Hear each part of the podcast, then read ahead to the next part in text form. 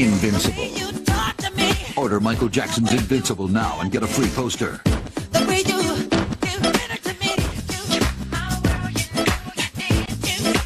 Order Michael Jackson's Invincible. Call now. Muito boa noite a todo mundo que está presente aqui hoje. Primeiramente, eu gostaria de agradecer né, a todos vocês por estarem aqui essa noite no nosso especial de 20 anos do álbum Invincible.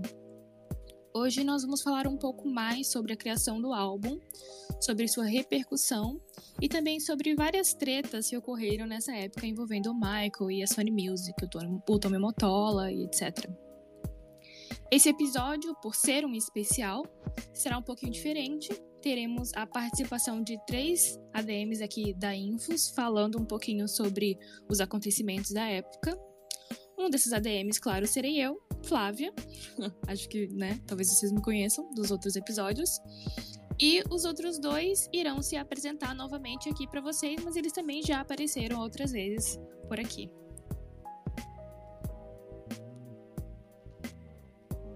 Oi, uh, eu sou Cauã. Vocês já me viram. Me viram, não, já me ouviram por aqui duas vezes. E estarei conversando hoje com a Flávia uh, para falar sobre o álbum Invincible. Oi, boa noite. Vocês já me viram aqui também. Meu nome é Hannah. É isso. A Hannah também vai estar tá aqui com a gente hoje para falar um pouquinho, né, sobre o álbum Invincible. Então, né, para dar início, a gente vai voltar um pouquinho para a época que o Michael estava trabalhando no álbum, né? Então, em fevereiro de 1999, na mesma época em que o Grammy iria acontecer em Los Angeles, o Michael estava trabalhando no Invincible e gravando no estúdio Marvin's Room com o produtor Dr. Freeze. Né? Então, aproveitando que vários executivos da Sony estariam na cidade para a cerimônia do Grammy, o Michael os convidou para ir até o estúdio e ouvir um pouco do material que ele tinha produzido para o álbum. O vice-presidente da Sony na época, o Corey Rooney, ele conta que Michael querer mostrar algumas músicas em que estava trabalhando para o álbum era algo muito animador para eles, porque ele nunca tinha feito algo assim antes, que dificilmente qualquer pessoa da gravadora teria acesso ao material em que ele estava trabalhando. Então, os executivos, né, que foram até o estúdio foram o Tommy Motola, o John Dope, o Polly Anthony e o David Glue. Só a nata ali da Epic Records e da Sony Music. Então, a música que o Michael tocou durante essa sessão foi Break of Dawn, escrita pelo Michael, pelo Dr. Freeze e também pelo Ted Riley, e produzida pelo próprio Michael e pelo Dr. Freeze. E mesmo que os executivos da Sony tivessem ido até o estúdio com a intenção de ouvir mais de uma música, o que não aconteceu, eles realmente só ouviram Break of Dawn, é, eles ficaram maravilhados com a música, né? É, e rendeu até um comentário do Tommy Motola, né, o CEO da Sony na época, de que se todas as músicas do álbum fossem como essa, eles teriam com certeza um smash hit álbum nas mãos, que assim, né, um um álbum que iria estourar, né? Que ia irritar muito. Então, o Motola, ele pediu pra ouvir mais músicas, mas aí o Mike falou que não, que não ia tocar mais nenhuma naquele momento, mas queria enviar depois para ele alguma outra demo, né? Em algumas semanas. Porém, bastante tempo depois do prometido, né? Muito mais que algumas semanas depois, o Michael enfim enviou pro Motola uma nova demo, né, com uma única música, e dessa vez a música era Speechless. E no momento em que ele produziu, ah, que o, o Tom Motola, no caso, reproduziu a música para escutar pela primeira vez, o Corey Rooney, né, que escreveu inclusive a música Chicago, né, originalmente chamada de She Was Loving Me, com o Michael nessa mesma época, que também era avisado pro, pro álbum Invincible, mas acabou não saindo, né? E saiu apenas no álbum póstumo, né? O Escape. Uh, mas o Corey Rooney estava lá nesse momento, né? Que o Tom Motola reproduziu a música pela primeira vez. E ele conta que o Motola, nesse momento, ficou completamente entusiasmado com a introdução de Speechless, assim, com, com os vocais puros do Michael introduzindo a música. E aí ele disse coisas como: Meu Deus, você ouviu esse vocal? Esse sim é o Michael que uh, estamos falando, esse sim é o Michael que a gente quer ver. E o Rooney conta também que até o final dos anos 2000, né, e a gente sabe que o álbum foi lançado em 2001, essas continuavam sendo as duas únicas músicas que o Motola tinha escutado do, do álbum Invincible. No caso, Break of Dawn e Speechless, né? O Corey Rooney também é, já contou muitas curiosidades interessantes sobre a forma como o Michael trabalhava em estúdio, né?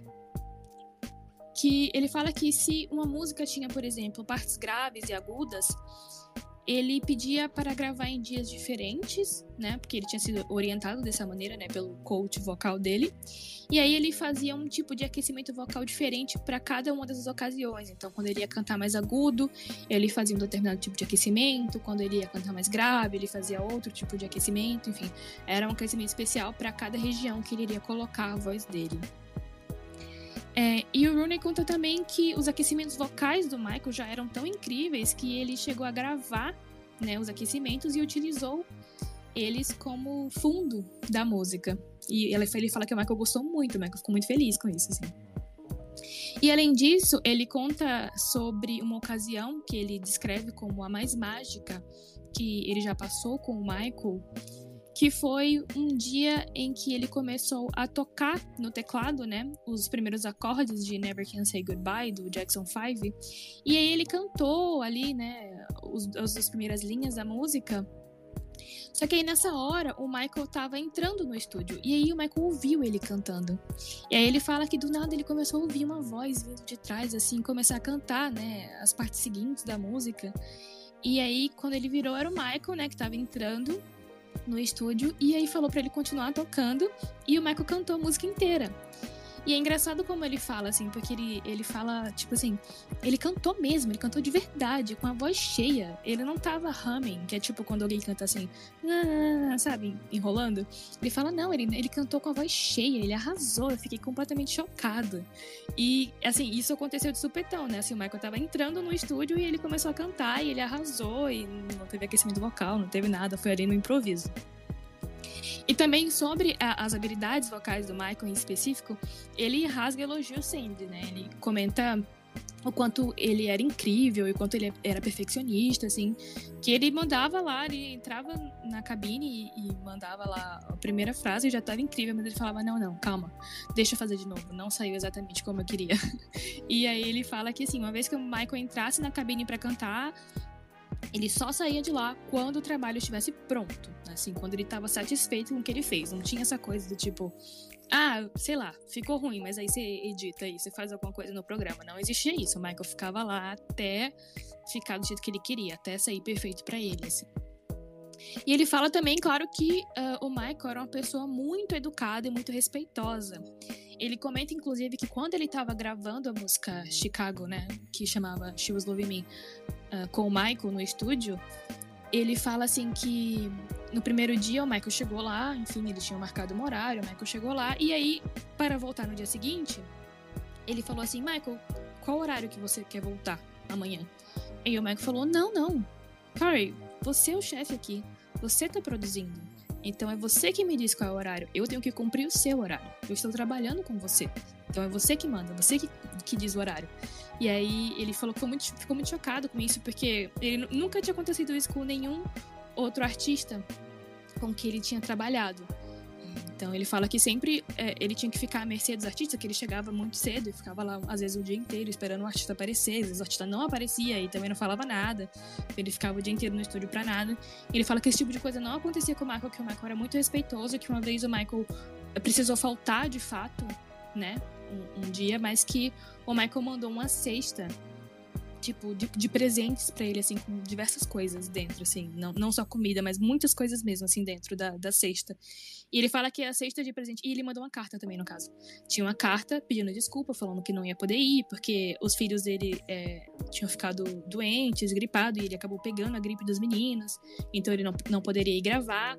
Mas ele se desculpou, e aí o Rooney fala que a cesta era tão grande que ele teve que contratar o pessoal de uma transportadora para conseguir levar para casa, porque não cabia no carro dele. Então, enfim, são né, histórias aí de bastidores de, de como era gravar com o Michael. You are, in my mind, the greatest artist of all time, the true king of pop, rock, and soul. And he wants to know what is your favorite song on the new album? My favorite song on the new album. Can I pick two? Uh, yeah, I think you could do that. You can pretty much do whatever you like. Uh, it would probably be Unbreakable. I'll pick three Unbreakable, Speechless, and The Lost Children. Começando a falar efetivamente sobre o álbum Invincible, podemos citar a composição de sua capa. Bom, a capa que todos nós conhecemos é aquela branca, que na verdade é uma edição da foto original tirada pelo fotógrafo Albert Watson, inspirada em uma das suas mais renomadas fotografias, a fotografia Golden Boy, também conhecida como O Garoto Dourado. Para a sessão de fotos, a maquiadora Karen Fay foi quem pintou o Michael de dourado. Em um tweet lá de 2012, a maquiadora disse o seguinte: A capa do Invincible foi retocada em algo que não estava nem perto da foto original, tirada por Albert Watson. Eu tinha pintado Michael de dourado, e ele estava usando uma peruca totalmente dourada. Fiquei muito desapontado com o que a Sony fez. A foto original era incrível. Então isso significa que a capa sofreu alterações drásticas, sem consentimento do Michael, pela gravadora Sony. As suas cores originais foram alteradas e a Sony nunca se pronunciou sobre isso. Provavelmente eles alteraram por causa das tretas com o Michael, né? Todo o boicote que a gravadora fez, uh, afetando a capa, também deve ter sido uma forma de boicotar o, a divulgação do álbum. O fandom tinha o conhecimento dessa capa, mas até 2018 ninguém tinha visto. Uh, só foi possível sabermos como ela é por causa de um amigo do Michael, o Homer, que publicou uma foto com as possíveis capas do álbum Invincible num story do Instagram lá em 2018. Porém, não tá numa qualidade muito boa a foto, sabe? E eu realmente gostaria de ver a foto original da, da capa, né? Numa qualidade melhor. E eu ainda tenho a esperança que o spoiler lance um álbum comemorativo do Invincible de 25 anos. Tipo o álbum comemorativo do Bad. Seria um sonho isso. O álbum Invincible contaria com seis singles pensados por Michael. No caso, singles que Michael queria que fossem lançados. Então, para vocês entenderem, alguns meses antes do lançamento oficial do álbum, foi lançado um CD promocional, intitulado de A Taste of Invincible, que podemos traduzir como um gostinho de Invincible ou um sabor do Invencível. O álbum tem esse nome pois contava com uma amostra dos seis singles que o Michael queria, os seis singles que seriam oficiais do álbum. Então, uh, infelizmente, essa escolha não foi respeitada pela Sony. E esse álbum não foi. Álbum não, esse disco né, promocional não foi comercializado para o público. Foi somente distribuído um lote com apenas 500 cópias para as rádios americanas e alguns oficiais da Sony, né, contendo mil exemplares prensados. Vocês já devem ter visto por aí esse disco, né? A capa dele é roxa, dando ênfase ao olho direito do Michael. E eu creio que na época lá do lançamento, em 2001, o pessoal não tinha o conhecimento de como seria a capa. Então, eles deram uma sacada em colocar só o olho com uma capa roxa. E esse, esse CD atualmente pode custar mais de mil dólares, né? Porque virou um item de colecionador, um item de fã colecionador, e quem tem vende pelo preço que bem entender.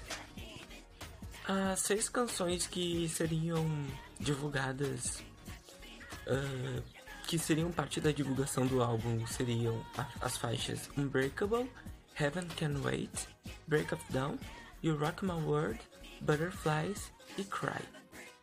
Dessas canções, somente o Rock My World, Butterflies e Cry que foram os singles do álbum.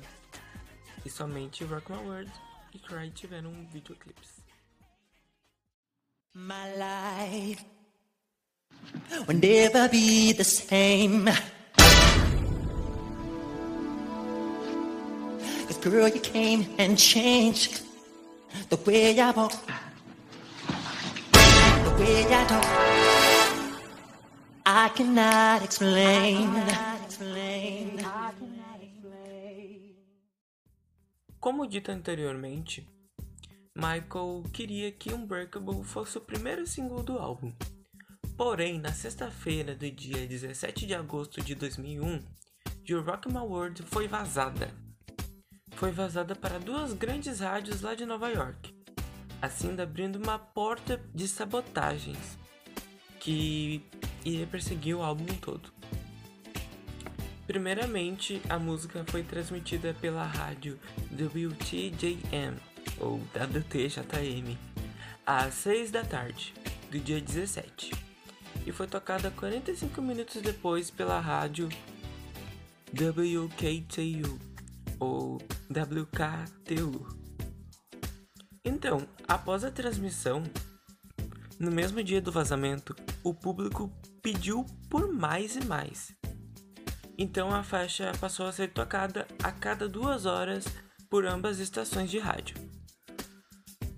Então, por volta das 6 horas da tarde do dia seguinte, no caso, no sábado, quando a gravadora Epic Records ligou para o diretor do, de programa de ambas estações e pediu para que parassem de transmitir a música imediatamente. Então a gravadora de Michael ligou para Frank Blue, que na época era diretor de uma das rádios e também era amigo de Michael. E o Frank disse que eles informaram a ele sobre os perigos de tocar uma música muito cedo. No caso, uma música vazada muito cedo.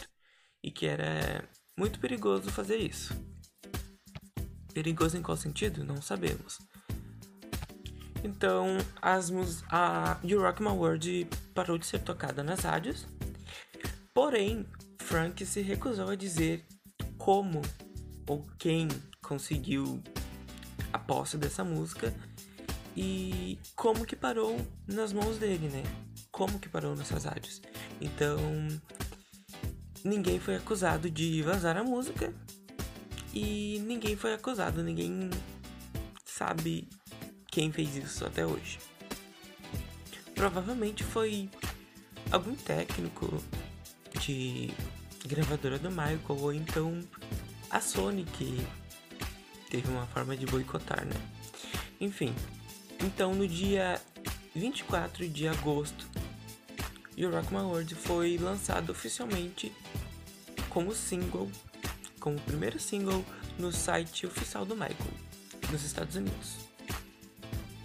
A canção chegou na primeira posição no United World Chart, com cerca de 3 milhões de cópias vendidas. Então, gente, era Michael retornando ao topo das paradas de sucesso, logo na virada do século. Nos Estados Unidos, o Rock My World alcançou a décima posição do charts da Billboard. Já no Reino Unido, uh, chegou à segunda posição.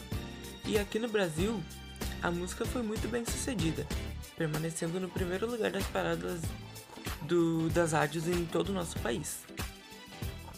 Michael performou You Rock My World somente uma vez. Na real, foram duas vezes, mas uma foi pra valer e a outra ele só. Não, ele nem cantou direito, sabe? Ele só sussurrava a canção, que foi no evento de 30 anos de carreira, conhecido como Madison Square Garden, né? Aquele especial de que foi incrível com vários outros cantores que foram gravados entre o dia 7 e 10 de setembro de 2001, que antecederam o ataque das Torres Gêmeas. Então, o álbum Invincible, a era Invincible, teve vários tipos de boicote pela, por parte da Sony Music, né, da gravadora, que queria acabar totalmente com a carreira do Michael. Mais pra frente nós vamos falar um pouco sobre um evento e uma música que a gravadora boicotou, que é One More Can I, One More Can I Give, né? Que o evento aconteceu em outubro e mais pra frente nós vamos falar. Então, mesmo com o boicote da Sony, o Invincible conseguiu ganhar 18 certificações, entre disco de platina e ouro, ao redor de todo o mundo. Mesmo não tendo a divulgação que merecia, chegou a atingir a primeira posição em diversos países. Como consequência de todo o boicote, o álbum acabou gerando somente três singles de Rock My World, Cry e Butterflies. Porém, só Cry que teve clipe e Rock My World. Mas Cry, Michael se recusou a aparecer no clipe, pois já tinha vetado seu contrato com a Sony, sabe? Ele não queria saber mais da Sony. E Michael pretendia fazer também uma apresentação de Whatever, Whatever Happens, junto com o guitarrista Carlos Santana lá no Grammy de 2022, de 2002, desculpa. Porém, não foi pra frente a ideia, né? Tava todo desanimado com toda a situação que ele vinha passando, então isso nunca aconteceu. Eu esqueci de citar que também em 11 de julho de 2001, Michael compareceu a uma sessão de autógrafos na Virgin Megastore, lá em Nova York. Então ele autografava os álbuns, né? no meio da Times Square, que foi lá na Times Square. E parou completamente o trânsito do, da cidade, né? Porque era Michael retornando. Então, Michael concedeu uma entrevista para Entertainment Tonight, né? Que foi ao ar somente dia 12 e 13 de novembro, com um especial de duas partes. E tinha um pequeno palco na rua onde Michael apareceu somente por um minuto. E o pessoal foi a loucura, né? E a polícia teve que. que. Inter... Como eu posso falar? A polícia teve que se meter lá, né? Para que o povo pudesse voltar ao seu estado normal, porque eles estavam muito agitados. Era uma enorme bagunça lá no meio da cidade de Nova York, né? No centro de Nova York. Então, depois que Michael entrou pra dentro da loja de novo, ele começou a autografar o álbum Invincible de novo, né? E nós podemos encontrar esse, esses vídeos no YouTube, é bem fácil de achar. É só pesquisar lá a seção de autógrafos do Michael Era Invincible que você vai encontrar tudo. Uh, eu gostaria de dizer que Invincible tem uma pegada bem eletrônica, se assim podemos dizer, né? O Michael utilizou de vários não orgânicos e sons uh, efeitos sonoros, né, produzidos lá no estúdio mesmo, como ele já tinha feito antes lá no álbum Dangerous. Então é um álbum que não tem muito som orgânico, né? Então é clara a evidência de uso de sintetizadores que o Michael já trabalhava com eles há bastante tempo. E assim, a faixa que mais gera controvérsias entre a crítica e os fãs é a faixa 2000 Watts, que a Hannah vai nos contar um pouquinho sobre ela agora. É, eu acho que essa música ela causa muita controvérsia, muita discussão, né, entre os admiradores do Michael e do álbum, porque essa música ela não tem. Ela não tem meio termo. Ou tu ama ou tu odeia essa música. E ela gera polêmica, mas uma coisa que a gente não pode. Uma coisa que a gente não pode deixar de notar é que o refrão da música ele gruda, ele martela na nossa cabeça. E quem falou isso foi o crítico da New Music Express. Ele comentou: é uma música forte, que martela, é um ponto alto pro, ponto alto pro álbum. Essa música ela foi escrita pelo Ted Riley e o cantor Terence Gibson para seu último álbum. Mas quando o Michael ele ouviu a demo da música, ele se encantou, ele se apaixonou pelo, pelo, pela demo da música. E de, de acordo com as próprias palavras de Terence, com muita alegria, ele cedeu a demo pro Michael. E assim, eu acho que uma das partes que causa mais polêmica em relação a 2000 Watts é o fato da voz do Michael tá muito diferente. A voz do Michael tá mais grave nessa música.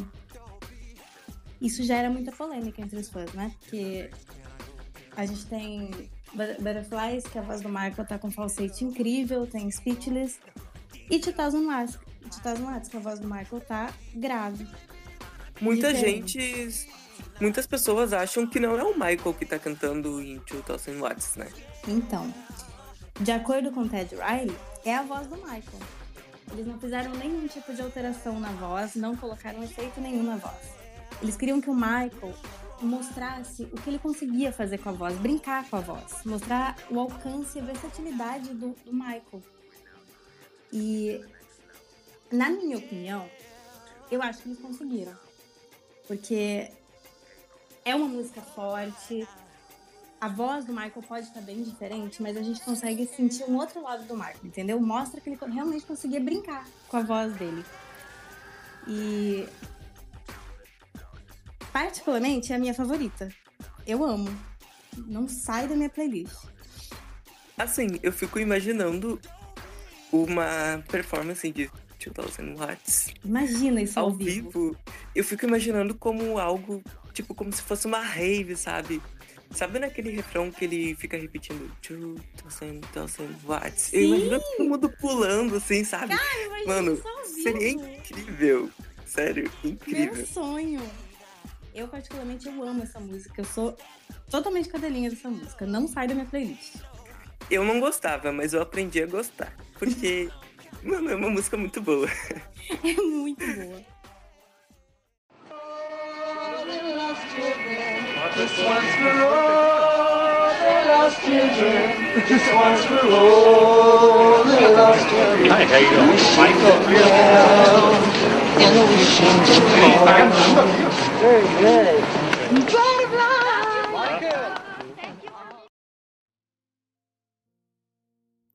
Um fato interessante sobre o álbum Invincible é que no final do encarte, dentro do álbum, Michael fez uma dedicatória ao Benjamin Hermansen, um amigo do Homer, um garoto negro de apenas 15 anos que foi assassinado por um grupo de não-nazistas no dia 26 de janeiro de 2001. Na dedicatória, Michael diz: Este álbum é dedicado a Benjamin Hermansen, Benny, que possamos continuar a lembrar a não julgar o homem pela sua cor de pele, mas sim pelo seu caráter. Benjamin, nós te amamos. Que você descanse em paz. Mais uma vez, Michael provou ser o melhor ser humano que já pisou nessa terra. How many times can we turn our heads and pretend we cannot see? Okay. If you just give me just C straight. Only How many times can we turn our heads and pretend we cannot see? Yeah. Okay. A gente sabe que o álbum Invincible, ele acabou sendo boicotado pela Sony, que não promoveu o álbum propositalmente. E por isso ele acabou não alcançando né, um número muito expressivo em vendas, como os álbuns anteriores tinham feito. Porém, é um fato que esse álbum, se ele não tivesse sido boicotado, ele teria sim vendido muito, né? Como os outros venderam, né? Já que ele estreou em primeiro lugar. Né? Então, um álbum que estreia em primeiro lugar, ele tem muito potencial, né? De, de vender muito, enfim, de se manter no topo. Mas como a Sony boicotou propositalmente o álbum, né? Ele não teve números tão expressivos quanto os álbuns anteriores. Mas, né, de onde vem é, essa treta com a Sony, né? De onde vem toda essa briga com a Sony? Bom, em 19 de março, né, de 1991, o Michael renegociou o seu contrato com a Sony Music, recebendo uma quantia recorde de 65 milhões de dólares. O contrato incluía a produção de mais seis álbuns, um selo próprio e a oportunidade de participar de filmes e jogos para videogame. E parte desse dinheiro foi destinado para a Fundação Healed World, que foi fundada pelo Michael, né, uma fundação de caridade. Já em 1995, o Michael ele pediu um adiantamento de lucros, né? E os lucros, uh, os lucros que ele geraria com a venda do álbum. Então ele pediu um adiantamento desses lucros. E em troca, ele ofereceu 50% dos direitos sobre o catálogo dele, né, para a Sony. Porém, ele reteu a outra metade, na verdade, ele reteu 51%, o que ele vendeu para a Sony foi 49%, basicamente. Uh, ele reteu a outra metade do catálogo e ele controlava também a parte mais rentável né, desse catálogo, que eram as canções dos Beatles. Então, uh, nos anos 2000, né, quando o Michael ainda estava trabalhando no Invincible, ele teve uma discussão com os representantes da Sony sobre os direitos né, dos seus álbuns, porque é, ele queria que diminuísse o tempo para ele ter total controle, né, total um, ganho, enfim.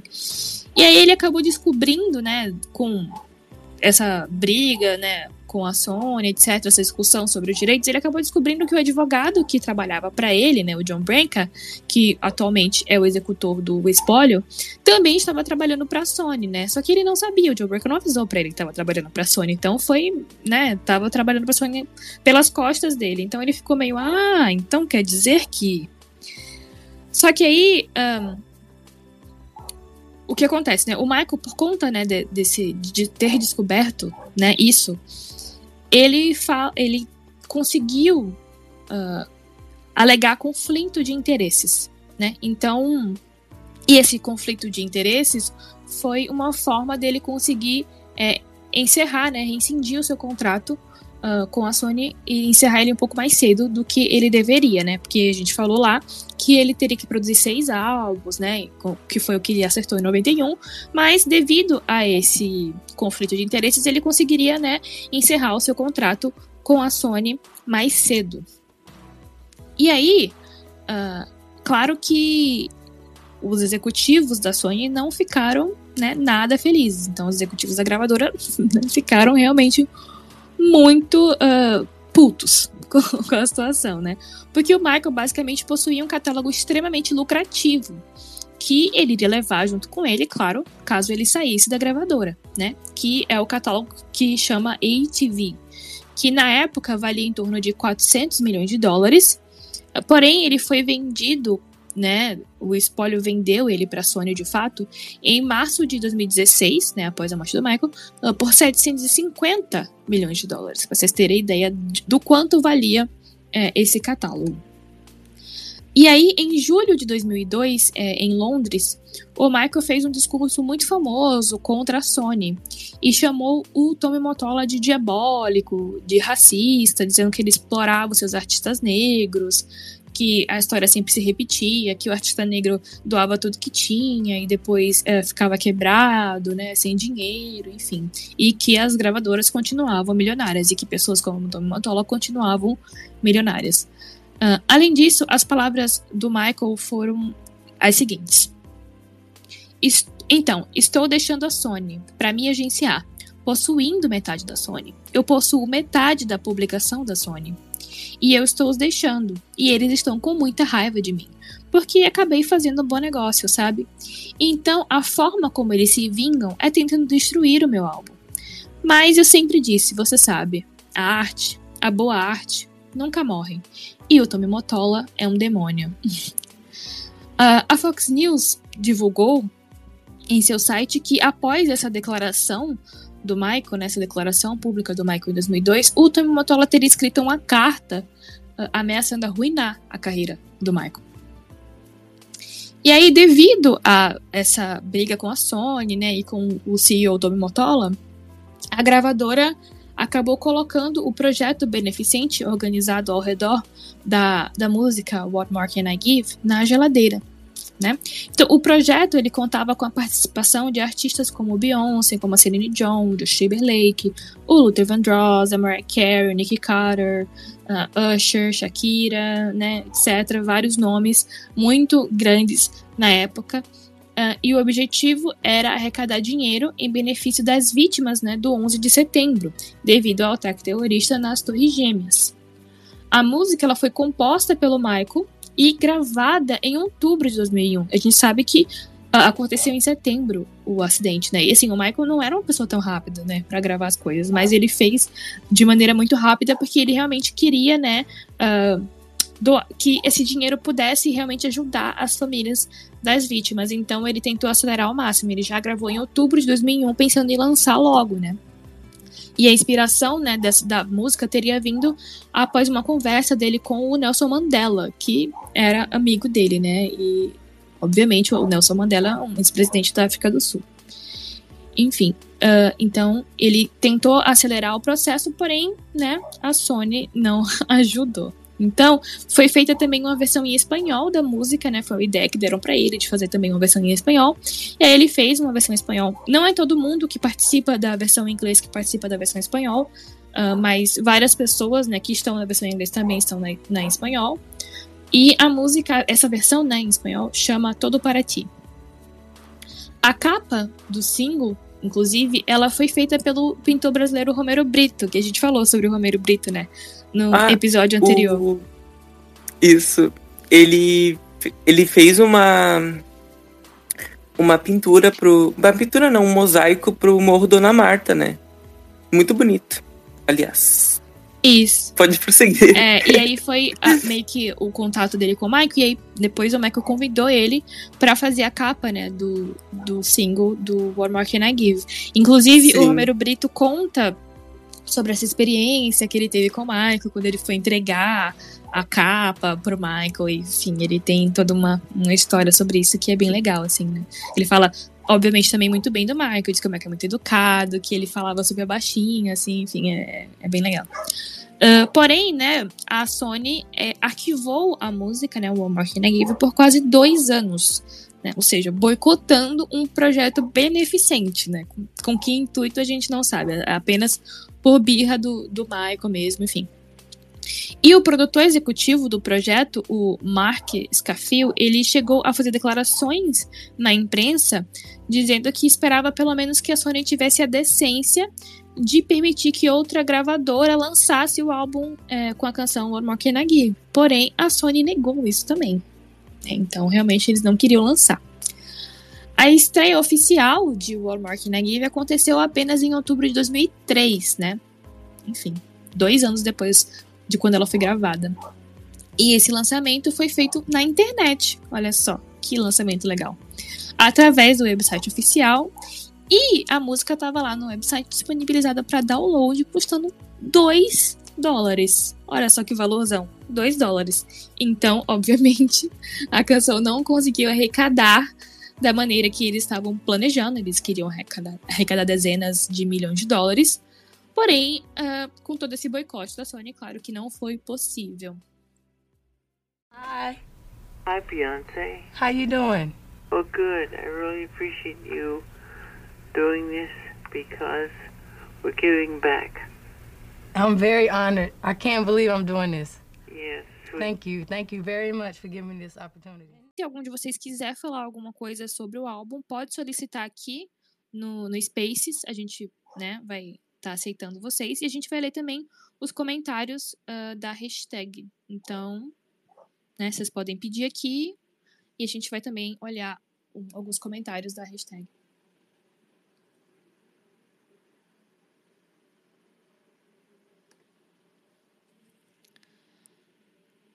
A Bruna comentou que prefere a capa do jeito que ela foi lançada e não a capa original lá, a capa dourada.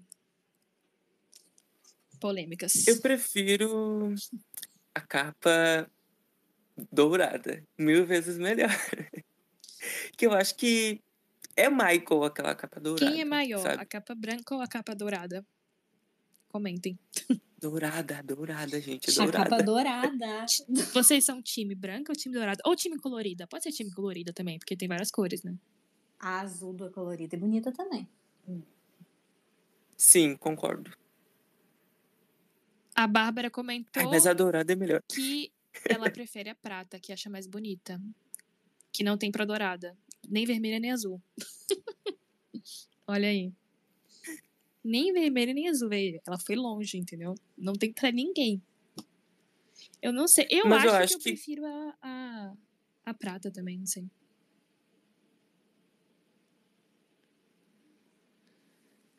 É, eu queria fazer uma pergunta. Manda. Eu vi pessoas falando no Twitter que o álbum Invincible era cheio de autotune. Eu queria saber se é mentira mesmo ou se é verdade. Ah, meu Deus, absurdo. Então, ah, todos os produtores que trabalharam com o Michael dizem, afirmam que o Michael nunca ah, usou de recurso pra voz, assim. Que ele realmente ficava lá gravando até dar certo. Que ele não, não era esse- o tipo de pessoa que, ai, ficou ruim, mas aí você arruma um autotune aí e vai ficar ok. Tipo, não, ele, ele realmente gravava, ficava lá reproduzindo, gravando até dar certo. A gente tem, inclusive, uma música que é talvez a música mais aguda que o Michael cantou na vida, que é uma música com o Barry Gibb, que né, o Barry Gibb lançou tem pouco tempo. Pouco, A Your Name, né? é, tem pouco tempo entre aspas, né? Assim, tem pouco tempo não. Pouco No tempo. que diz respeito. No que, Tem pouco pouco tempo. tempo no que diz respeito à vida do, do, assim, do Michael, musical, né? Enfim, né? pouco tempo nesse sentido.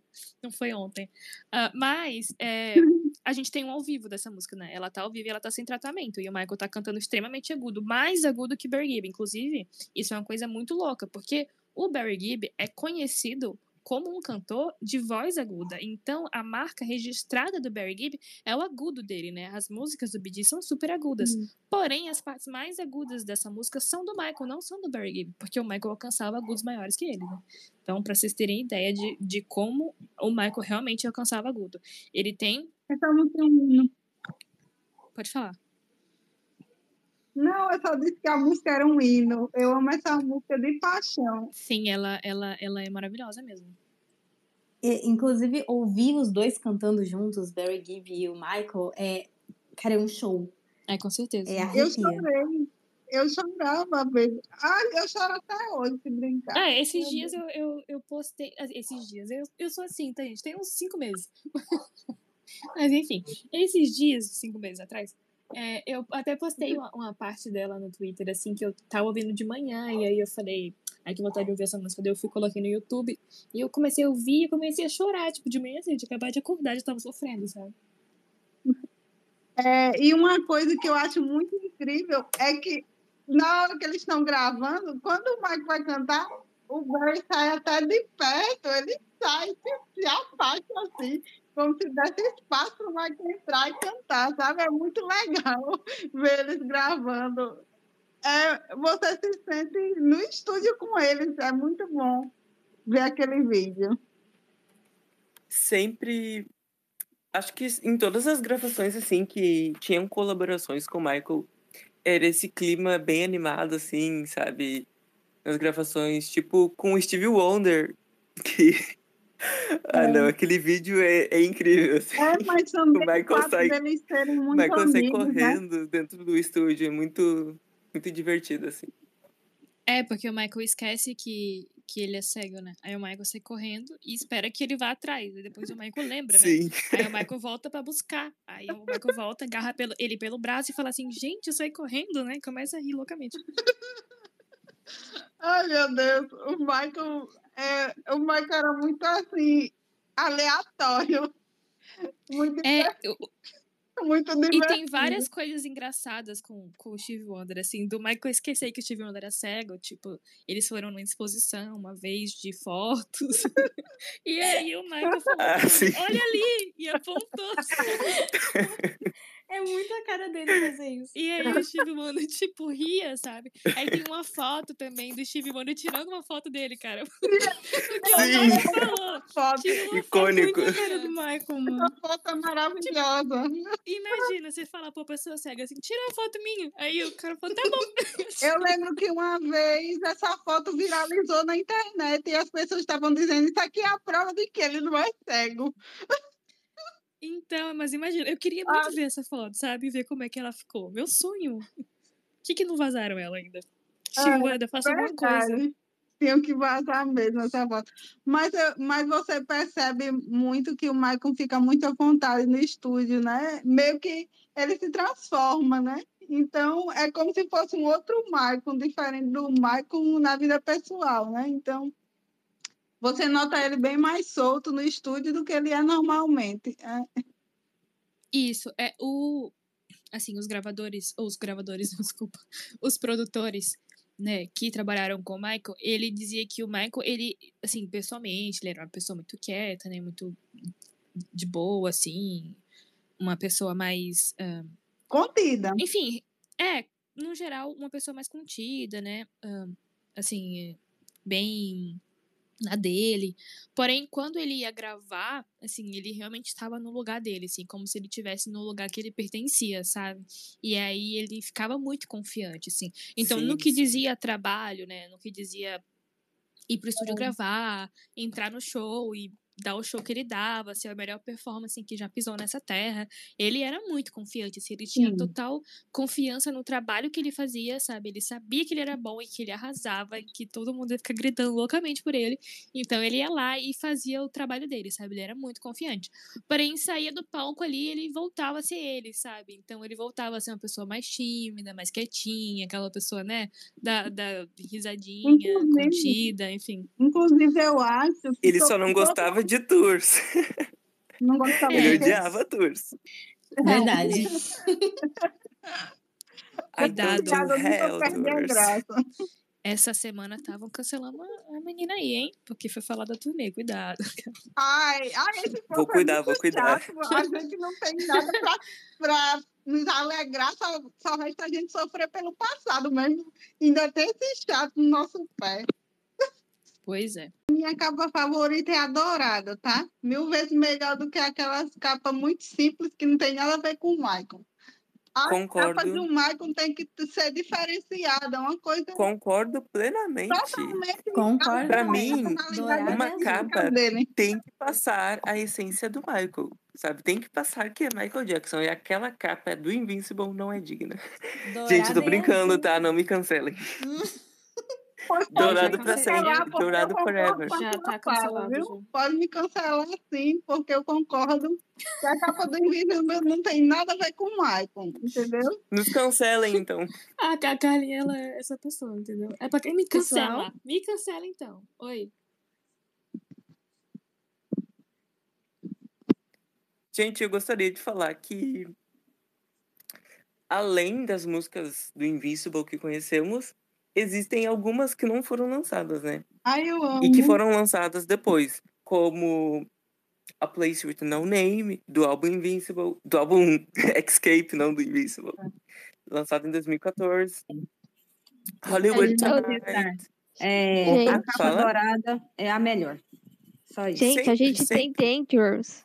A, gente tem a capa de Dangerous. Por que, por que, que uma capa tão simples como aquela se a gente tem Dangerous? Eu acho que a capa também foi outro tipo de boicote.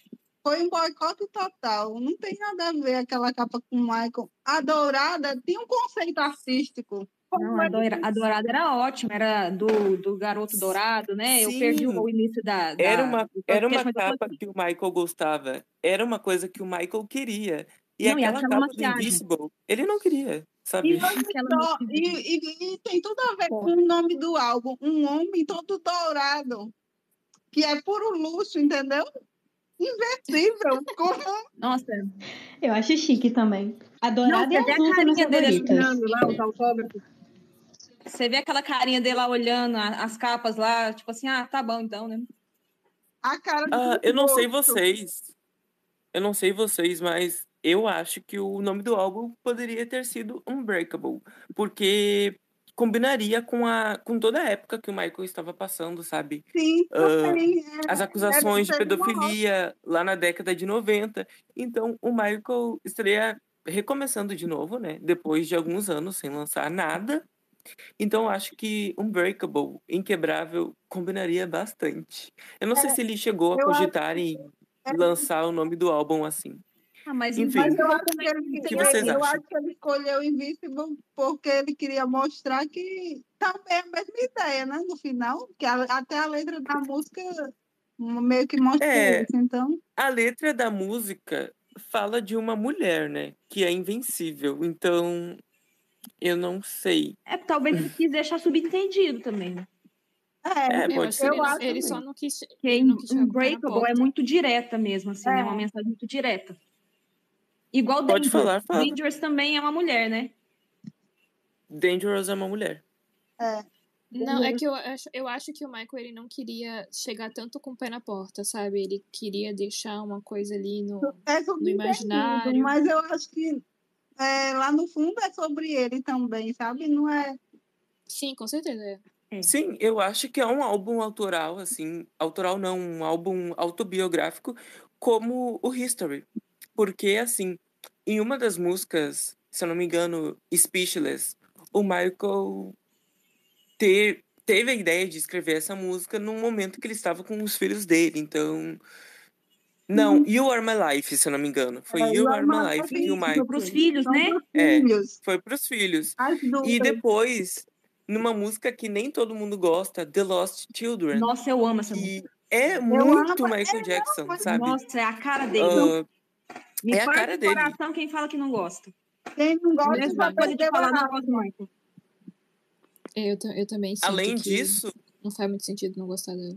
é, Gente, é, é...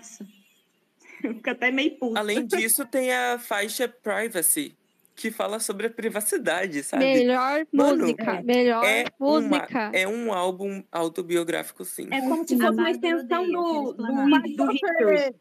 É, mas você vê também que o Michael ele, ele não queria também estar sempre no mesmo, né? Ele queria inovar em cada álbum. E o Invincible era, era uma inovação para a nova, a nova era, né? Porque saiu de 99 para 2000. Então, ele Sim, queria É, e uma não- novidade nova também. no final, no final de 2009, o álbum foi reconhecido como um dos melhores da década, da década de 2010, né?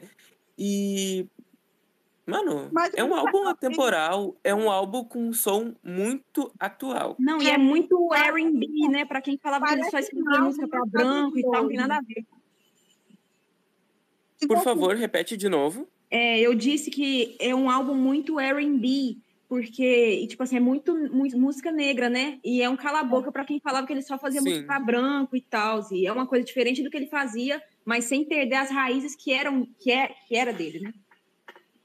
Sim. Concordo. E uma e era coisa nova, era a cara, do, era a cara dos anos 2000, cara. Pode, você pode ver é, naquela época lá, tudo depois daquilo, ah, até Beyoncé mesmo, Destiny Child, era tudo assim, nesse, nessa pegada, né? Então era uma inovação com raízes dele. Cara, eu não entendo muito as críticas daquela época. Eu acho que todo mundo entrou no hate da Sony mesmo, tipo assim, ah, vamos boicotar também. Eu não acho. é porque dava lucro, dava lucro para eles falar mal do Michael. Muito Sim. mais do que falar bem. Então, o que eles queriam era que clicassem na matéria, que xingassem ele, não importa o que fosse, que Mas ao mesmo tempo, era aquela, era aquela comparação sempre com os trabalhos dele antigo, né? Tipo assim, ah, não, porque, tipo assim, ah, isso não é muito a sua cara, isso, isso é uma coisa que a Mayara Carey cantaria, mas, tipo, putz, nada a ver. Como se Michael Jackson tivesse alguma coisa que ele não pudesse cantar. Ele cantava o que quisesse, olha. Isso. Ah, Sobre o boicote da Sony, ah, tinha acontecido com outros cantores antes, né? Tipo a Mariah, o Michael George. Enfim, eu amo aqueles protestos que o Michael tem, segura aquelas placas Ah, e eu tal. amo. Mano, eu amo, Eu- eu sabe? posso e o povo sincera? todo apoiando ele. Fala? Eu posso dar uma opiniãozinha? Tipo assim, quando eu vi que ela, eu achei, tipo, gente, é o Michael descendo do salto mesmo, fazendo isso. Ao mesmo tempo eu apoiei, ao mesmo tempo eu pensei, hum, tipo, não é muito a, a cara dele, sabe? Tipo assim, eu sou grande, eu sou melhor do que isso, sabe? Eu, eu penso que ele. Sim, eu concordo que ele estava no direito dele, normal, mas, tipo assim, ah, não, não sei, eu tenho essa sensação, sabe? Tipo assim, o Michael, que sempre foi tão reservado, tão educado, mas ao mesmo tempo eu penso, não, tinha que quebrar o pau mesmo, porque o que fizeram com ele foi muito sacanagem. Muito, Mas muito. eu E eu penso- assim, Eu tenho essas duas sensações. Porque ele não ia militar pelo direito dele se nas músicas ele já fazia isso. Já teve que Assim, até censurado o- por causa disso, entendeu? Só- esse foi só um protesto diferente dos outros, só não foi em forma de música. Mas foi um É, foi protesto mais direto. igual. É. eu acho que esse que essa treta aí do Michael com a gravadora foi uma das maiores assim do mundo da música, né? Sim. E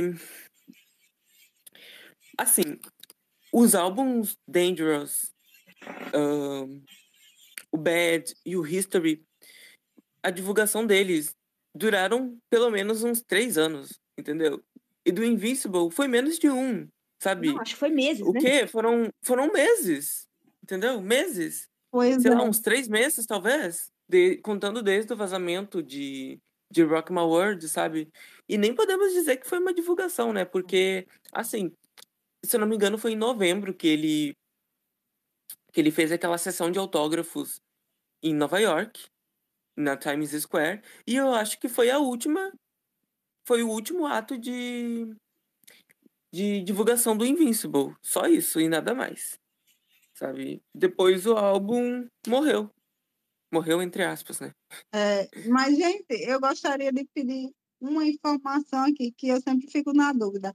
Afinal, quanto vendeu? Porque ontem eu li alguém dizendo que vendeu 6 milhões. Mais uma vez eu li que tinha vendido 13. Agora eu não sei se vendeu 13, se vendeu 6.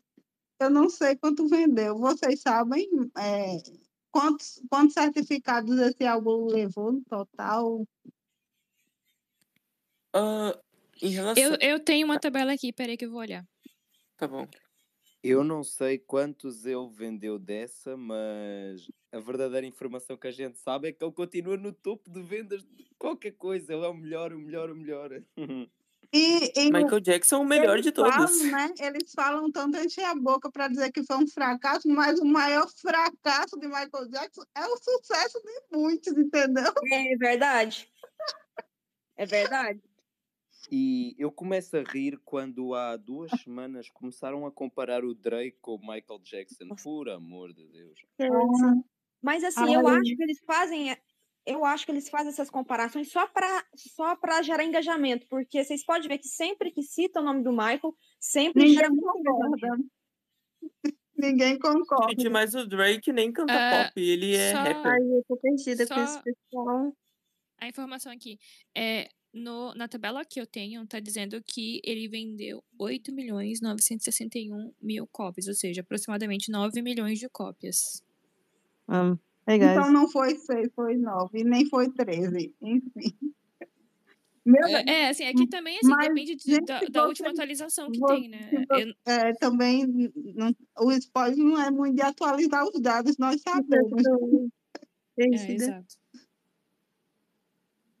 E- Até pouco e tempo eu achava que. foi um álbum que não teve nem divulgação, foi um sucesso, né? Sim. Até pouco tempo eu achava que os álbuns não eram mais prensados, mas na realidade são, sabe? Porque pra mim era difícil achar essa informação, mas eu acabei achando. E eles são prensados até hoje. Oi, essa é uma pequena pausa em um aviso da edição, para informá-los que no final do episódio ocorreu um pequeno problema técnico, que em consequência disso, as vozes do nosso bate-papo ficaram em efeito de eco. Espero que não influencie na experiência de vocês. Tenham um ótimo episódio. Favorite song from the Invincible album? Quê? Sorry, we didn't understand what you were talking about. Can you Um, speak louder? Um, what's you guys' favorite song from the Invincible album? A minha música A, mi- preferida é. a minha música preferida é Tá You Rock My a World. É porque If I o Did Rock My Watts World. tá Rock incrível. my world, yeah. Heaven Can My favorite song is um, Unbreakable. My favorite song is 2000 Watts, Break Up Down. My favorite song is Whatever Happens. Don't let go of my hand. Fire. Sorry? T- 2000 was actually really fire. No cap. That's a good song. Yeah, definitely. Yeah! Olha uma coisa, e hum, essa nova suposição que o Michael Jackson está por trás do sucesso do The Weeknd, o que é que vocês acham? Ah, eu acho que o Michael sempre foi uma inspiração pra ele, né? É, na verdade, o Michael é inspiração para muitos artistas, né? Então, se muitos artistas se tornaram o que são hoje, é, ele tem uma parcela nisso como inspiração, né? Sim, sim, eu, eu sei Mas depende, isso depende do esforço do artista, do empenho e do talento, né? Não, Eu sei, eu sei, está, está totalmente correta, mas, por exemplo, ah, muitos artistas sim inspiram-se no Michael Jackson, mas não sei se vocês, vocês devem estar a par de certeza, porque são, são fãs também como eu, que é, dizem que o Michael Jackson está vivo nos videoclipes do, do The Weeknd. Ai, mas. Não, isso aí é só. É que as I just think that. I Sony, Sony just messed up. Period. Ah, Sony Yeah, we were talking about it about Sony and you know all the things that Motorola did. Because Sony uh, just, they just messed up. They, they, they, they just fucked up. Period. Like that's all I can say. Agreed. Like they just fucked it up in my opinion. Because my because look at all the songs from the from the from the Invincible album. Like all these bops. Like like what whatever happens. Unbreakable, Invincible, Break of Dawn, Heaven Can Wait. All these bops. They're all wonderful, and and they all show how how good Mike was and how his voice was like awesome in every way. Vocês, vocês lembram daquela entrevista que ele pergunta: Ah, o Eminem falou isto de você e não sei o. E diz: Eu não conheço o Eminem, não conheço o Eminem de lado nenhum. Sim, eu lembro dessa entrevista, assim. O Michael massacrou o Eminem. Com um clássico. Com um clássico. É, mas ele, ele, Verdade, bem- é, ele foi bem, bem classudo, assim, né? Ele falou, eu nunca, eu tô aqui há muitos anos, né? Tipo assim, cara, eu não cheguei aqui ontem, e eu nunca precisei fazer isso com ninguém, então, né? É Eu isso. ele, massacrou, ele com elegância. Ai, eu É É. Ele E também quando tava ele- passando da hora já, né? Verdade, concordo. É, o E quando- ele poderia ser canonizado de tanta paciência que ele tinha com esse povo, porque por muito menos ele eu não lá naquele canto, sabe? Mas ele Ele é uma paz interior que eu não teria. Eu não teria. Eu sou responsável pela indústria, eu sou responsável pela grande parte da, do, do dinheiro, da, da economia da indústria. As pessoas ainda fizerem, fazerem isso comigo, sendo traído, sendo acusado de coisas que colocar a opinião, é, o, caráter, o caráter dele, né, diante dos fãs, diante da família. Eu não teria paciência. E nem paz interior. Mas, ó, vocês me deixem em paz, deixa eu fazer as coisas que eu amo, deixa eu amar meus fãs, minha família e acabou. O que eu acho incrível é que o Michael era maior que tudo isso. A fama dele era tanta Sim. que, por mais que tentassem destruir ele, Não, até hoje. nada conseguia destruir ele. Exatamente. Exatamente. Isso é o que eu considero. É, Gente, Gente, por favor, por favor. Desliguem o microfone. Turn off. Que é isso? Please, por favor. Just gente, é que tem alguém que tá ouvindo o áudio é, não pelo fone, e aí tá dando retorno. Por isso que tá, enfim, complicado, entendeu? Então, quem estiver ouvindo pelo sem, sem fone, é, desliga o microfone, por favor.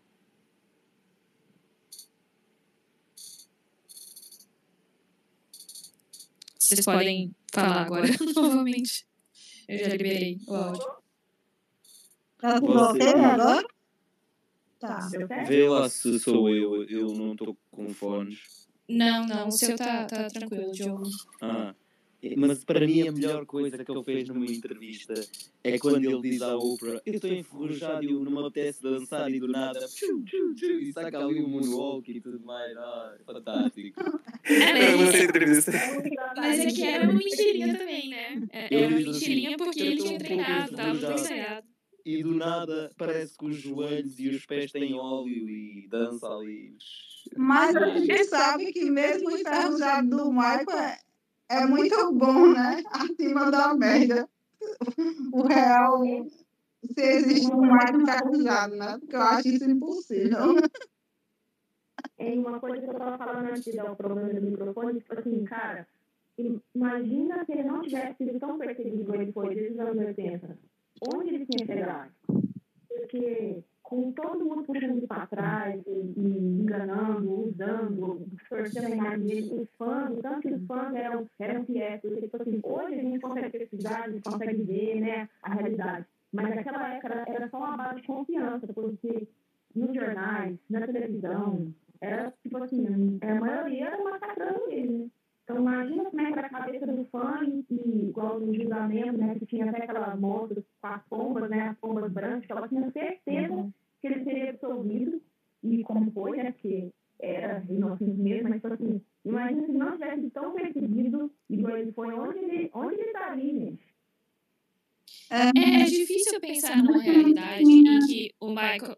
Só deixa eu falar, por favor. É, é difícil pensar numa realidade em que o Michael não, não fosse perseguido, porque o Michael era um artista negro. E ele foi ah, o grande, é, o primeiro grande artista negro do mundo. E ele acabou se tornando o maior artista do mundo, né? E, e continuou sendo artista negro. Então, isso era algo muito inaceitável, assim, para para a sociedade no geral na época. Então, toda a perseguição com o Michael, ela começa a partir do momento em, em que ele coloca todos os artistas brancos favoritinhos da galera no bolso, assim, né? Quando a galera viu, né, o tanto que ele estava fazendo sucesso, o quanto que ele cresceu, né? E ele, no momento em que o Thriller virou o álbum mais vendido do mundo, as pessoas começaram a se preocupar e olhar para ele de uma forma diferente. Então, a partir desse momento, aí não era mais tão legal esse esse carinha aí que tá fazendo muito sucesso. Não, já foi, já foi sucesso demais, vamos tentar derrubar.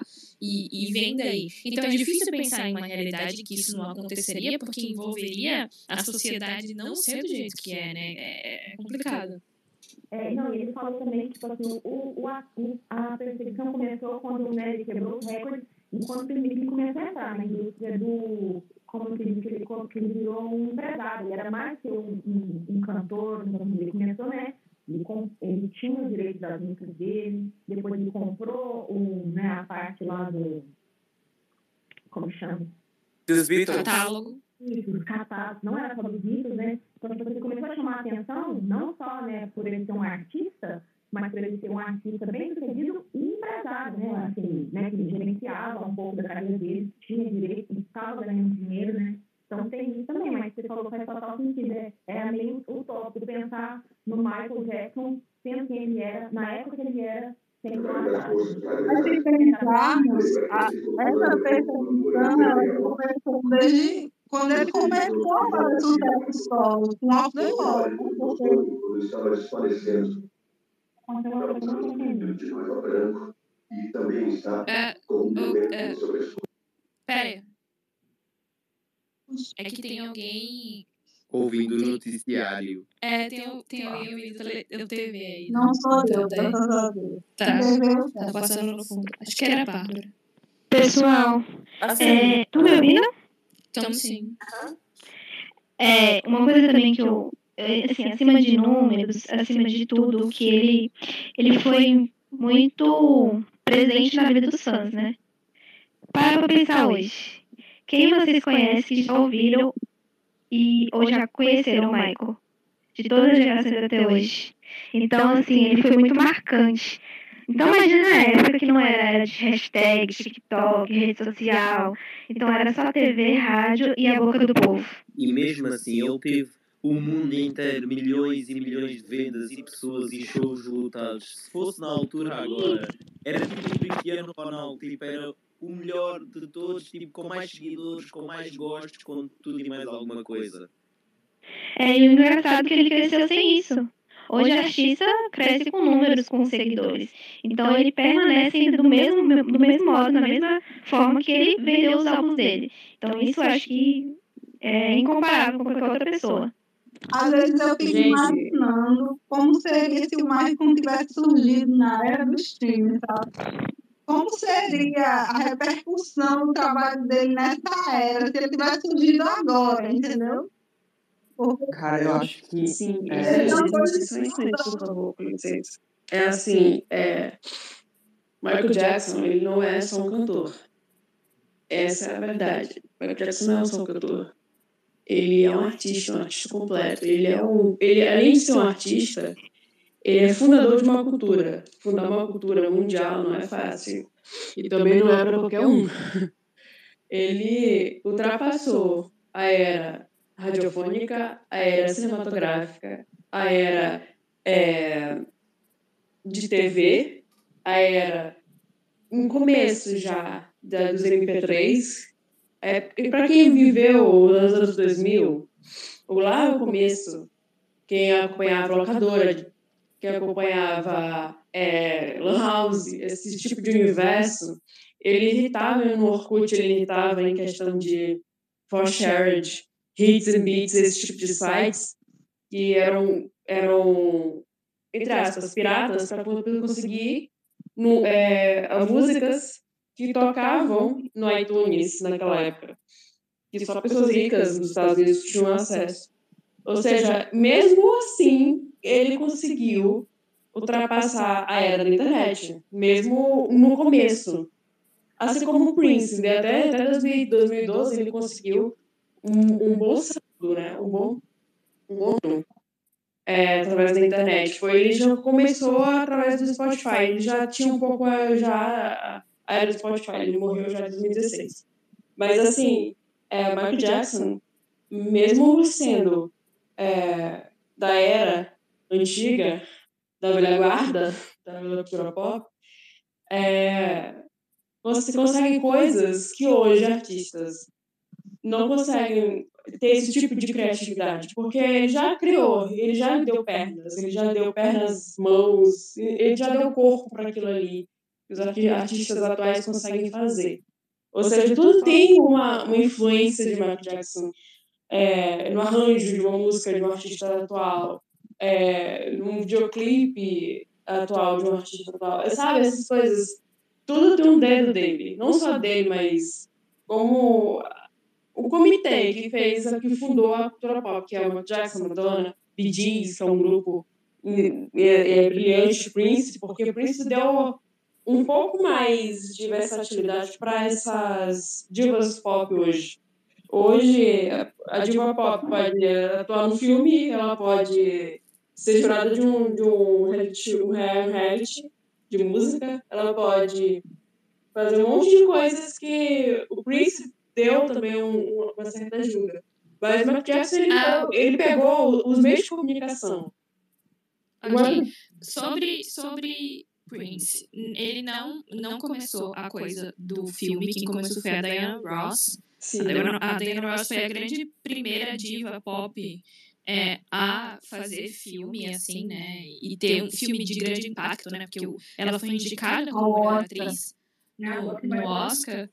Então, ah, isso vem, vem, vem da Diana Ross, no caso, não, não do Prince. Só, só isso. De resto, eu realmente concordo. E eu acho que o maior impacto.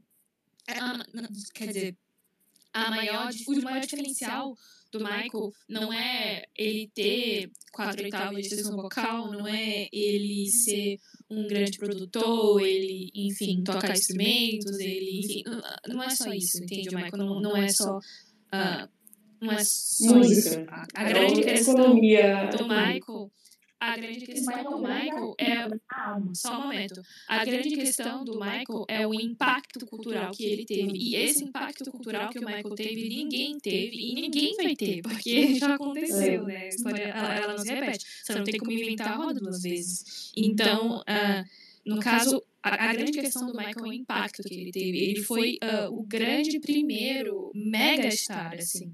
É, o, o nível que o Michael chegou de fama e de sucesso de todas as pessoas do mundo inteiro, em todos os buracos, ouvirem o Michael e conhecerem o Michael, é algo muito surreal, assim. Ah, e não é à toa que ele teve tantos recordes e vários artistas hoje conseguem quebrar um recorde aqui, um recorde ali, e aí começam a ser comparados com o Michael, mas o que eles não entendem é que, óbvio, vai ter sempre uma pessoa que vai quebrar um recorde, outra pessoa vai quebrar outro recorde, mas nunca vai ter uma pessoa que vai quebrar todos os recordes dele. Não, porque não, a essa questão- pessoa é só o Michael. A questão não é nem quebrar recorde. A questão não é nem quebrar recorde em, em área de streaming. Em área de streaming é muito fácil. É, um- é, e- é, é só só ter um robô e faz o serviço todo. É gerar impacto político, socioeconômico, é gerar impacto social, é gerar impacto de outras formas que ele utilizava brilhantemente. É isso que eu chamo de fundação de uma cultura. É, você não é só você só cantar uma música, você performar um show. É você botar letra, composições com um teor econômico, com um teor político, com um teor social filosófico. São esse tipo, esse tipo de, de coisas que formam uma cultura. É é levar os meios de comunicação, levar o cinema, levar é, um- uma inovação tecnológica em algum, em algum tipo de era da sua, da sua carreira musical. Aconteceu nos anos 90, o Scream é o, é o maior, é o maior videoclipe de todos os tempos. O Scream foi o Mais vídeo caro. mais caro até hoje. Ou seja, Michael Jackson nunca vai ser superado nessa, nessa questão bem. Apesar de, de as pessoas falar, pô, mas hoje tem a Dua Lipa, futura no, no, nostalgia, ok, maravilhosa. Mas nunca vai ser comparado a uma, algo que foi pensado a ser criado, não algo a ser reproduzido, entendeu? É totalmente diferente. É totalmente diferente. A questão da Diana Ross, eu super, super compreendo, mas a questão do Prince é de utilizar a androginia, o método andrógeno. Ele levou, não só o Michael Jackson, mas levou também ele, o Prince, Beyoncé, ele apresentou várias outras divas que precisavam dessa, dessa visibilidade, não só dessa visibilidade, mas tipo assim, estou aqui para continuar a geração de pop, sabe? É, o Prince, ele utilizou é, um, é, é, linguagens é, musicais e fonográficas, e fonográficas eletrônicas na década de 80, coisa que é difícil ver artista utilizar é, esse tipo de, de recurso antes da, da, do ano 2000, sabe? É, esse tipo de coisas que fez com que hoje a diva pop possa ser uma empresária de uma, tipo Rihanna, empresária de uma, de uma loja de cosméticos, mas ao mesmo tempo ter vários álbuns e um filme hitado, e dentre outras coisas. Eu super entendo a questão da Diana Ross, mas assim, eu utilizava. Porque o Prince, ele era um camaleão, ele fragmentava a, a, a esfera econômica, política, social, sexual, ele, ele abordou muito a questão sexual e sexualidade e a controvérsia do tempo. E hoje, muitas, muitas divas pop utilizam os conceitos dos anos 80 e de uma forma uma parte diferente hoje. Isso é muito Prince na vida. Mas Michael Jackson pegar aquele, aquela música original e transformar em hit. Isso aí eu vejo o Michael Jackson em muitos artistas. Mas nunca eles vão ser Michael Jackson na vida. Isso é um fato. Isso é um fato. Eles não vão ter esse tipo de. Não é que eles vão ter esse tipo de inteligência, mas não vão ter, não vão ter essa astúcia de criar, de criar algo além do que já foi criado, entendeu? Hoje as, as pessoas estão vivendo uma reprodutividade de música que já existia, sabe? Eu percebo muito isso. Eu não sei, eu, eu não sei se eu concordo. Ah, mas a questão é só que, como eu falei, é difícil você ter ah, alguém ter o impacto que o, que o Michael teve, porque o Michael já, já existiu, né? Antes do Michael, ninguém tinha tido o impacto dele, e aí veio o Michael. Então, obviamente, ele, né, trouxe toda essa questão e era uma outra época também, assim, você não tinha exatamente como escolher o que, que você ia ouvir, porque o que tocava na rádio é o que você ia ouvir. Então, e o que tocava na rádio era Michael. Então, você ouvia Michael. Ah, hoje em dia, né, você realmente ouve o que você quer, então são épocas diferentes, é realmente muito difícil comparar um- uma coisa com a outra, mas o certo é, independente de ser era de streaming, de ser fácil quebrar um recorde ou outro, ninguém nunca vai ser a pessoa que vai quebrar todos os recordes dele simultaneamente. Porque Michael Jackson realmente existiu, o impacto dele é, é muito único, enfim, e, e não tem como ser reproduzido, né? Mas. É, ele mudou, né? O jeito de se comercializar um, a música, né? O Isso. jeito de vender a música, criando o videoclipe do thriller, né? Então. Ele colocou Mano, cinema. Ele, pôs, ele colocou o cinema, gente. Na cultura pop. Ele- é difícil o. Michael. Sim, ele misturou elementos cinematográficos com a música, sabe? Coisas que muito bem trabalhadas que não tinham antes. Inventividade, E, essa inclusive, ele foi o primeiro artista negro a aparecer na MTV com o clipe de Billie Jean. E isso abriu portas para inúmeros cantores da época, sabe? E hoje isso... Mano, isso, a MTV não reconhece isso hoje, sabe? Ah, não. Enfim, gente. É isso. Tem um grupo Mas- de tão grande, viu? Isso. Gente, é. Tá, é, assim, eu amaria ficar aqui pra sempre falando com vocês, mas, como vocês sabem, os nossos episódios são gravados, eles vão no Spotify. Então a gente não pode ter uma duração infinita. Ou seja, a gente tem que encerrar por hoje, mas. Vocês fiquem de olho. O próximo tema do próximo MD Podcast é um tema incrível, inacreditável. Vai ser divulgado na quarta-feira, tá? Um, clima- um- um tema maravilhoso. E o último episódio dessa temporada vai ser um especial do álbum Dangerous, tá? Então a gente vai poder fazer elogios pra capa do Dangerous aqui pro resto da vida. E a gente também vai ter outro sorteio de outra caneca, tá? No especial do Dangerous, que vai ser uma caneca temática do álbum Dangerous. Então, pra quem não ganhou hoje, não fique triste, ok? Ah, não fiquem tristes, porque vocês vão ter uma nova chance no especial do Dangerous, ok? Boa noite, muito obrigada mesmo. Muito obrigada, muito obrigada, muito Boa obrigada noite. pela participação. Boa noite. E próximo, próximo podcast me, me chame, porque é, é uma honra falar sobre o Jackson, sou fã, e eu posso utilizar a minha, minha área profissional para ajudar, sabe? Porque Pode participar. Sou Se quiser, a até faz um, um episódio especial com a sua participação. Sou- ser bem legal pra gente. A gente sempre aceita quem quer falar, assim, a gente vai introduzir um tema, né, e vai falar um pouco sobre o tema, e depois a gente aceita todo mundo que queira, que queira falar, então você sempre pode solicitar a fala aqui no, Só, nessa parte. só sempre eu e o Laura que se mete na, nas conversas dos, dos, dos grupos dos Space. Porque a gente é a que mais fala.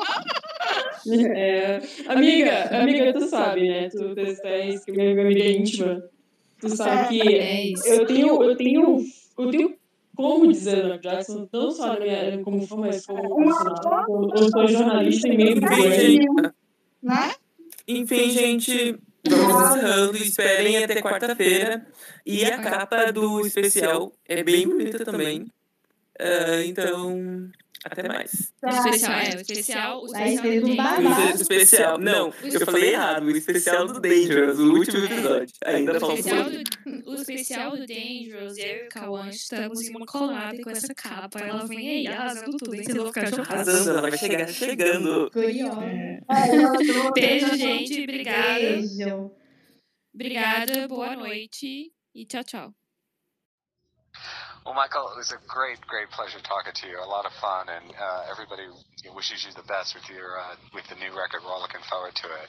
Thank you so much, and God bless you. Thank you. Thank you very much. This is Anthony DeCurtis. That was Chat with Michael Jackson here on Get Music. If you want to check out Michael's new album, which will be coming out on October 30th, it's called Invincible. You can go to michaeljackson.com and hear it online to get a, a first taste of it. You can also pre-order it here on Get Music. I'm Anthony DeCurtis. This is Get Music. She's she sit alone. Even when I she to, she's.